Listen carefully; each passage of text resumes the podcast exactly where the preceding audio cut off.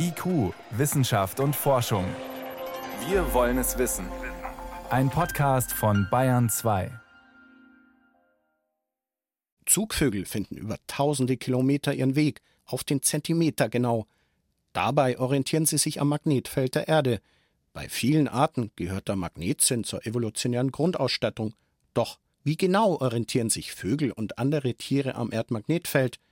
Diese Frage bereitet Forschern weltweit Kopfzerbrechen. Doch Stück für Stück kommen sie der Antwort näher. Kompass im Körper. Wie Tiere sich am Erdmagnetfeld orientieren. Eine Sendung von Lukas Grasberger. Aufgeregt flattern und schnattern sie durcheinander, die vielleicht zwei Dutzend weißen Tauben in ihrem Holzverschlag auf dem Biocampus der LMU in Martinsried bei München.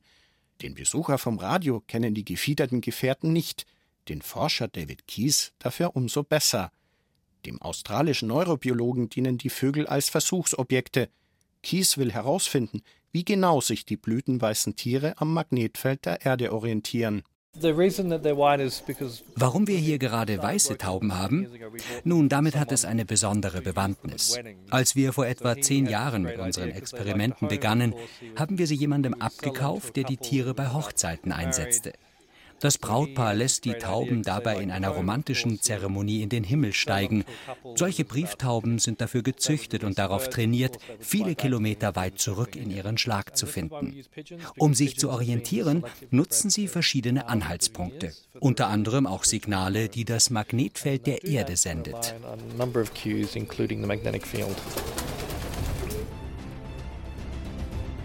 Das Magnetfeld, das die Erde umgibt, besteht aus Feldlinien, die parallel zur Erdoberfläche verlaufen, vom Nord- bis zum Südpol. Eigenschaften, die etwa ein Kompass nutzt, dessen ebenfalls magnetische Nadel sich stets nach Norden ausrichtet. Der Kompass ist ein Hilfsmittel, auf das lediglich der Mensch angewiesen ist. Tiere schaffen es auch ohne, das Magnetfeld der Erde zur Navigation zu nutzen. Vögel etwa, die bei ihren Zügen gen Süden tausende Kilometer auf immer gleichen Routen zurücklegen. Wie genau sie sich dabei orientieren, an dieser Frage beißen sich Forscher wie David Keyes die Zähne aus. Dass unsere Tiere einen Kompass besitzen, der in ihren Zellen sitzt, das wäre eine recht elegante Idee. Wir suchen allerdings seit zehn Jahren danach, bisher vergeblich. Wir haben tausende Arbeitsstunden und unterschiedlichste Methoden ausprobiert und haben diesen Kompass bislang nicht gefunden. Um dem verborgenen Mechanismus der Magnetfeldorientierung doch noch auf die Schliche zu kommen, nutzt die Arbeitsgruppe von Professor Kies spezielle Versuchsvorrichtungen. Kies Forscherkollege Simon Nimpf führt zu vier Magnetspulen, die ungefähr die Größe von Fahrradreifen haben und die ineinander geschoben die Form eines offenen Globus bilden. Hier sehen Sie ein kleineres Helmholtz-Spulensystem zu dem, was Sie gerade drüben gesehen haben. Und die Taube sitzt dann hier drinnen. Ah, ja, hier haben wir ein Zwei-Photonen-Mikroskop, mit dem wir über eine Methode, die sich Calcium Imaging nennt, ins Gehirn der Taube hineinschauen können, während sie unterschiedlichen Magnetfeldern ausgesetzt wird. Bilder unter dem hochauflösenden Mikroskop zeigen, der Sinn, der es Tauben ermöglicht, Magnetfelder zu erfassen, könnte im Inneren der Ohren sitzen. Wir haben Versuche gemacht, die gezeigt haben, dass die erste Station vom Innenohr zum Gehirn aktiviert ist. Und das sind die sogenannten vestibulären Kerne im Hirnstamm. Das gibt natürlich uns die Möglichkeit zu überlegen, okay, es könnte sein, dass die Sinneszellen im Innenohr sitzen. Solche Sachen versuchen wir hier jetzt zu studieren. Sitzt der Magnetsinn bei Vögeln also im Innenohr? Eine andere Spur verfolgen die Pioniere der Vogelzugforschung, ein Forscherehepaar aus Frankfurt. Bereits 1966 wies der junge Zoologe Wolfgang Wiltschko nach, dass Rotkehlchen einen inneren Kompass für das Erdmagnetfeld besitzen. Viele Rätsel zur Navigationsfähigkeit von Zugvögeln konnten Roswitha und Wolfgang Wiltschko seitdem lösen. Doch wo genau im Vogelkörper sitzt der innere Kompass zur Richtungsbestimmung? Wie funktioniert er im Detail? Dieses Geheimnis konnten auch die Wilschkos ihren gefiederten Zeitgenossen bislang nicht entlocken.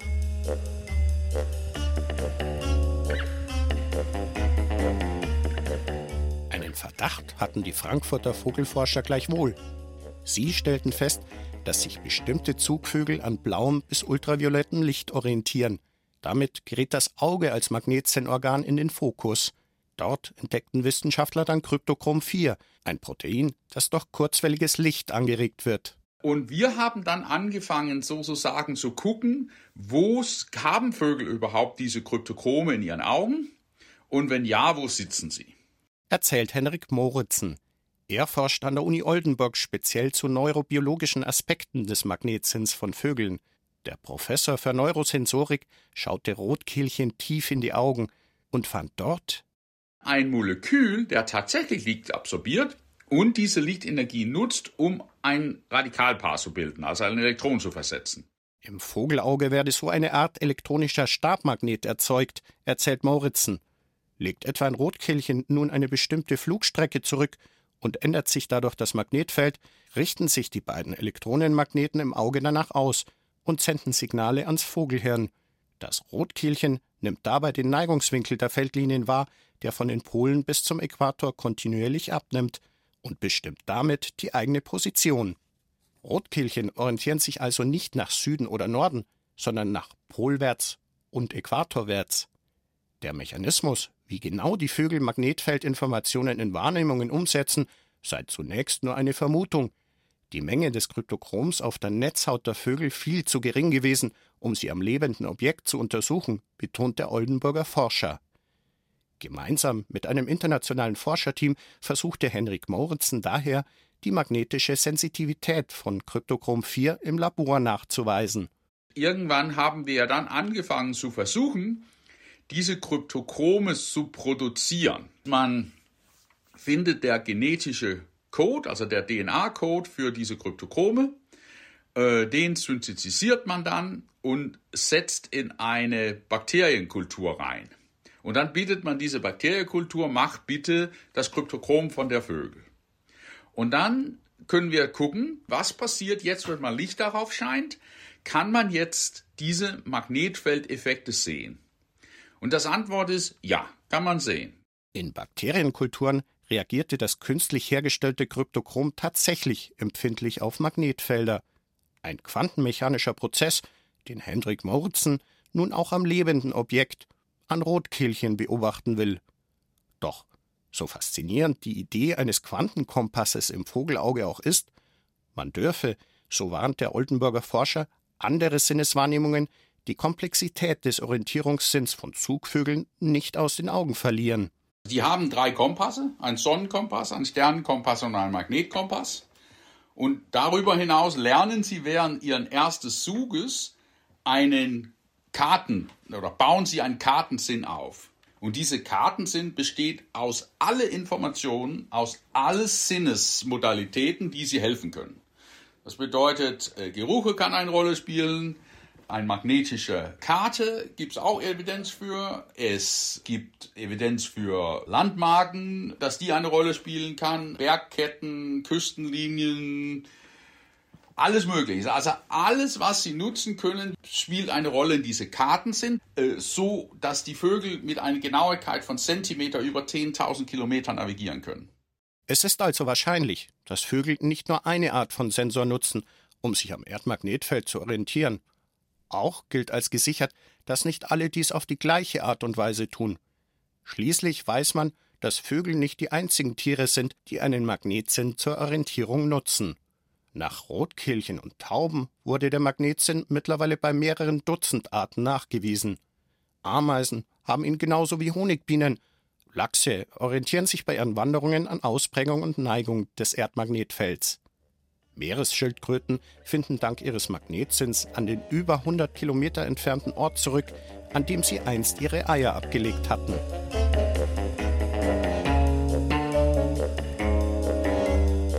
Besonders interessante Studienobjekte für Forscher sind Tiere, bei denen wenig äußere Faktoren auf den Magnetsinn einwirken. Der Graumull etwa. Der Nager lebt in unterirdischen Gangsystemen im südlichen Afrika. Dass sein Magnetsinn über Lichteinfall auf die Netzhaut aktiviert wird, wie das mutmaßlich bei Zugvögeln passiert, kann im Fall des Graumulls ausgeschlossen werden. Dass Graumulle sich dennoch am Erdmagnetfeld orientieren, hat die Zoologieprofessorin Sabine Begal in Experimenten nachgewiesen. Also man bietet den Tieren Zellstoff in einer runden Arena an und stellt dann fest, dass sie äh, Nester bauen und das nicht randomisiert, also völlig zufällig in der Richtungswahl, sondern dass sie eine Präferenz zeigen für den südöstlichen Sektor der Arena.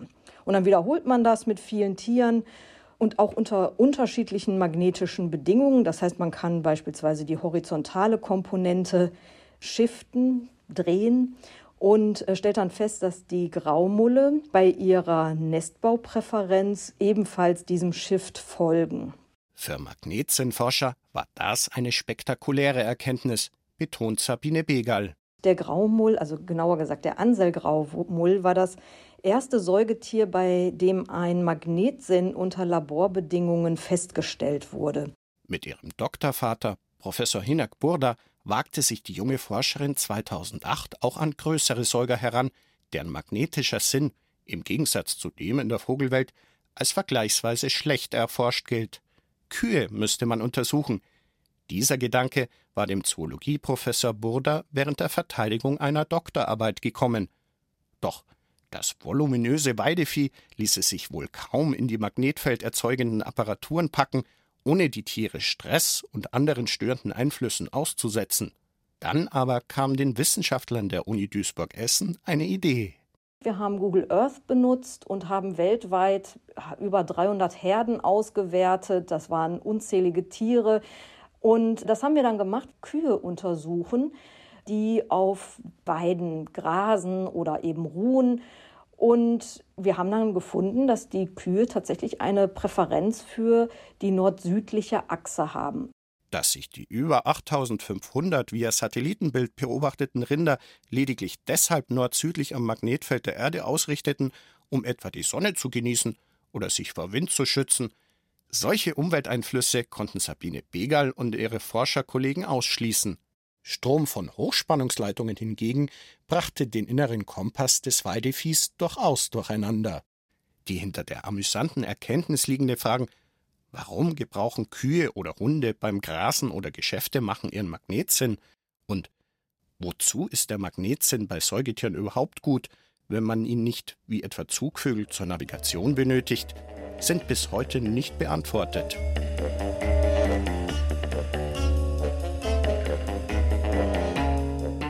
Zurück zum Graumull, diesem Nager, der ein wenig aussieht wie eine Kreuzung aus Maulwurf und Maus.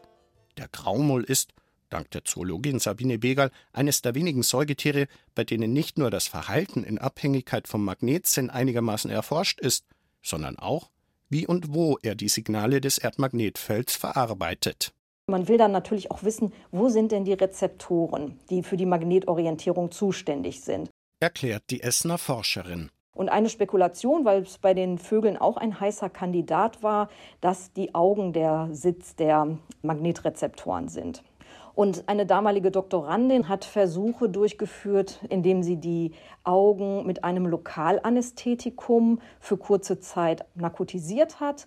Und es zeigte sich, dass diese Tiere dann eben keine Präferenz mehr für den Südosten haben, sondern ihre Nester ganz zufällig in der Richtung in der Arena bauen.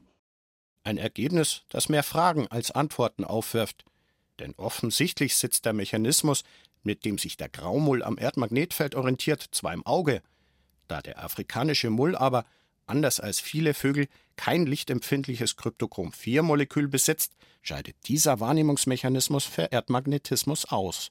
Selbst für renommierte Magnetsinnforscher wie Henrik Moritzen sind Kryptochrome nach wie vor rätselhafte Moleküle, bei denen sie nicht genau zu sagen wagen, ob sie nun der Magnetzinnorientierung eines Tiers dienen oder einem anderen Zweck. Meine Einschätzung ist, dass alle diese nachtziehenden Singvögel dieses Molekül haben und es wird wahrscheinlich ähnlich funktionieren. Ja? Also wir wissen, das gibt es auf jeden Fall in Münchgrasmücken, in die Rotkehlchen. Ob die es dann alle als magnetische Kompass nutzen, das kann ich ja nicht sagen. Ja? Fische haben das, Meeresschildkröten haben das, aber Säugetiere nicht. Wie können sich Säugetiere nach dem Magnetfeld richten, wenn sie kein lichtsensitives Magnetfeldmolekül haben? Ja, das muss ein anderer primärer Sensormolekül sein. Und wenn das der Fall ist, das wäre eher, was man mit einem magnetitbasierten Mechanismus erwarten würde. Magnetit, sagt Moritzen, ist nach Kryptochrom ein weiterer Stoff, mit dem Tiere das Magnetfeld der Erde wahrnehmen können. Das Mineral soll in mikroskopisch kleinen Partikeln in Zellen stecken und dort wie eine Art Minikompass funktionieren. Ein magnetitbasierter Magnetsinn benötigt kein Licht. Die in lichtlosen Tunnelsystemen lebenden Graumulle von Sabine Begal beispielsweise orientieren sich, wie weitere Forschungen nahelegten, mit einem solchen Magnetitkompass. Auch Vögel besitzen einen zusätzlichen, auf Magnetit beruhenden Orientierungsmechanismus, mit dem sie ihre Position bestimmen. Ist es Magnetit, Kryptochrom oder elektromagnetische Induktion im Innenohr, wie die Münchner Forscher vermuten? Welchen Kompass welche Tiere nun einsetzen, um sich zu orientieren, das hängt der Essener Zoologieprofessorin Begal zufolge davon ab, welche Informationen ein Tier aus dem irdischen Magnetfeld ausliest. Die Säugetiere scheinen sich, also zumindest die Graumulle, scheinen sich vorwiegend an der Polarität des Magnetfeldes zu orientieren, also wirklich zu wissen, wo ist Norden, wo ist Süden. Und bei den Vögeln ist es ja anders. Die nutzen vorwiegend die Inklination. Das heißt, das ist der Einfallswinkel der Feldlinien gegenüber ja, einer horizontal gedachten Linie auf der Erdoberfläche. Also für die ist dieser Einfallswinkel maßgeblich. Vögel erkennen also mutmaßlich ihren Breitengrad. Säugetiere wissen, wo welche Himmelsrichtung ist, erklärt Sabine Begal. Die Suche nach dem genauen Sitz eines Organs für die Wahrnehmung des Erdmagnetismus aber, die gleiche der sprichwörtlichen Suche nach einer Stecknadel im Heuhaufen. Und die Problematik ist halt, ja, die können halt überall im Körper sein, weil die Feldlinien halt durch Gewebe hindurchgehen und ja, irgendwo eine Transduktion erzeugen könnten. Und deswegen, das macht die Sache so schwierig. Bei Vögeln gäbe es dank jahrzehntelanger Forschung immerhin einige gute Indizien dafür, wo der Mechanismus für die sogenannte Magnetorezeption sitzen könnte und wie er funktioniert. Im Falle der Säugetiere kam Sabine Begal in einer 2020 veröffentlichten Studie zu folgendem Schluss. Sowohl der Sitz als auch Struktur und die Eigenschaften des Magnetsinns seien noch immer schwer fassbar. Das Fazit der Professorin, zusammengefasst in einem Satz bis heute sind die Magnetrezeptoren oder ein Organ nicht bekannt. Doch trotz dieser ernüchternden Erkenntnis, trotz aller Holzwege, die die Forschung auf der Suche nach einem Organ zur Magnetfeldwahrnehmung beschritten hat, die Öffentlichkeit, sagt die Essener Zoologieprofessorin Begal, lasse das Thema nicht los. So lustigerweise immer, wenn wir was publiziert haben, also gerade solche Sachen wie mit den Rindern oder mit den Hunden, dann bekommen wir unglaublich viele E-Mails von Leuten, die dann oder Anrufe sogar, die dann sagen, ja, tatsächlich, ich habe auch einen Magnetsinn. Ne, also die meinen dann, die könnten mit geschlossenen Augen sagen, wo zum Beispiel Norden ist. Und ich habe die Leute dann tatsächlich auch mal eingeladen habe gesagt, ja, kommen Sie vorbei, ne, wir können testen, ob Sie einen Magnetsinn haben oder nicht. Aber die meinten dann, die wollen sich nicht die Illusion kaputt machen, wenn das dann doch nicht geht. Also es kann sehr gut sein, dass auch der Mensch über einen Magnetsinn verfügt, einer der wenigen Wissenschaftler weltweit, die der Frage nach dem Magnetsinn des Menschen nachgehen, ist der kalifornische Professor Joe Kirschwink. Medizinisch gesehen sind wir Menschen eindeutig Tiere. Der eigentliche Unterschied zwischen Menschen und vielen anderen Tieren dürfte im menschlichen Bewusstsein liegen. Im Laufe der Entwicklung des menschlichen Gehirns könnte unser System neuronaler Verschaltungen, das uns Persönlichkeit und die Fähigkeit zum Spracherwerb verleiht, primitivere Sinne wie den menschlichen Magnetsinn überlagert, ja überschrieben haben. Die Entwicklung eines Magnetsinns den der Geologe und Geophysiker bereits in den frühen 1970er Jahren bei Bakterien entdeckte, sei ein tief verwurzelter evolutionärer Prozess. Fasziniert verfolgte Joseph Kirschwink die Experimente von Robin Baker. Der britische Evolutionsbiologe setzte seine Probanden mit verbundenen Augen in ein Auto und fuhr sie kreuz und quer durch die Gegend. Dann sollten die Testpersonen in die Richtung weisen, wo sie den Startpunkt der Autofahrt vermuteten – eine signifikante Anzahl der Probanden zeigte, trotz Augenbinde, in die richtige Richtung, zumindest ungefähr. Das Problem, anderen Wissenschaftlern gelang es nicht, die Ergebnisse zu reproduzieren. Auch Joe Kirschwink versuchte es wieder und wieder und scheiterte. Wir haben Baker sogar eingeladen, seine Experimente mit uns zu wiederholen. Wir hielten uns dabei genau an seine Anweisungen. Wir organisierten einen Schulbus, klebten die Fenster mit Aluminium ab, damit man nicht raussehen und sich den Weg merken konnte. Das Experiment schien durchdacht und gut gemacht. Aber anders als in Manchester gelang es unseren Probanden nicht, auch nur annähernd die Himmelsrichtung des Startpunkts zu nennen.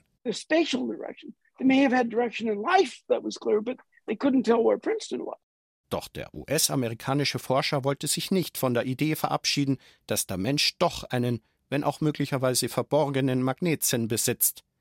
Mit der Messung von Hirnströmen wollte Kirschwink nachweisen, dass Menschen ein künstlich erzeugtes Magnetfeld wahrnehmen können.